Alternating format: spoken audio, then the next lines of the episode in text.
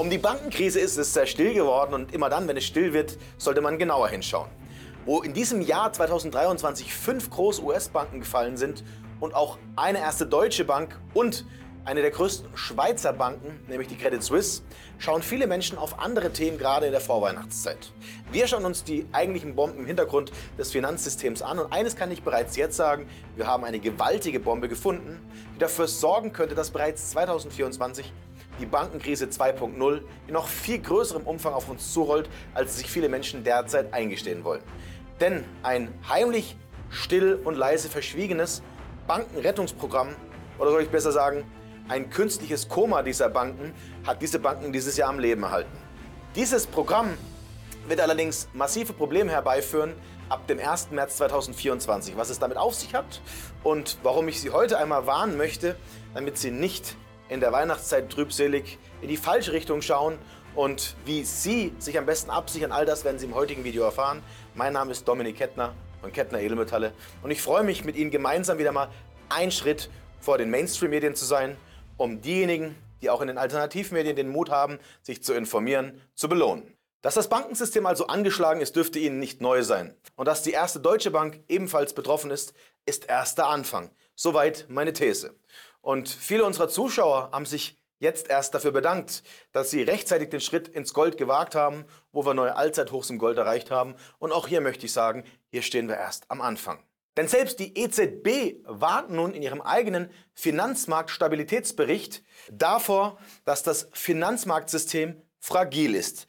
Dennoch berichten unsere staatlichen geprägten Medien insgesamt zusammen mit der Politik nicht darüber und lassen uns hier in ein Messer laufen.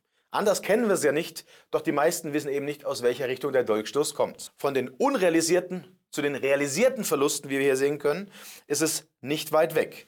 Denn diese insbesondere unrealisierten Verluste durch den Werteverfall der Staatsanleihen, die eben immer wertloser wurden, je schneller die Zinsen stiegen. Und deswegen belaufen sich mittlerweile diese Verluste aus Anleihen auf beinahe 700 Milliarden US-Dollar. Solange diese Anleihen nicht verkauft werden müssen, ist das Ganze erstmal kein Problem. Doch was passiert, wenn die Einleger das Geld in die Banken verlieren, ihr Geld abziehen, es nach Hause holen und die Banken dringend liquide Mittel erzeugen müssen, indem sie diese unrealisierten Verluste dann realisieren müssen?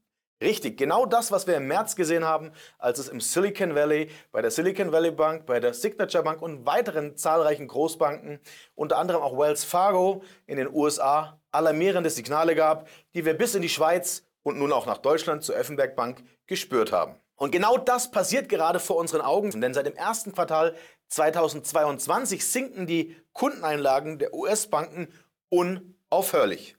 Darüber werde ich tiefgründiger, vor allem auch mit einem wichtigen Dokument für Sie, welche Banken auch in Europa betroffen sind, um 19 Uhr in der Kettner Gold Night sprechen. Eines kann ich vorweg sagen, das Dokument könnte Ihre gesamte Altersvorsorge retten. Unter dem Video können Sie sich gerne zu Kettner Gold Night anmelden und sich Ihren Platz sichern. Dort werde ich dieses Dokument dann kostenlos an alle Teilnehmer rausgeben. Doch machen wir einmal weiter, denn das sogenannte Bank Term Funding Program, viel nicht bekannt, allerdings unter dem Begriff BTFP, vielleicht dann doch schon einmal gehört, ist ein Programm, das von der amerikanischen Notenbank der Federal Reserve dazu geschaffen wurde, um genau diese unrealisierten Verluste aus Anleihen erst einmal in die Länge zu strecken, dass es nicht noch mehr Banken umhaut. Denn hat es Sie nicht gewundert, dass der Dominoeffekt auf einmal aufgehört hat und nicht noch weitere Banken gefallen sind? Und daran ist die amerikanische Notenbank schuld.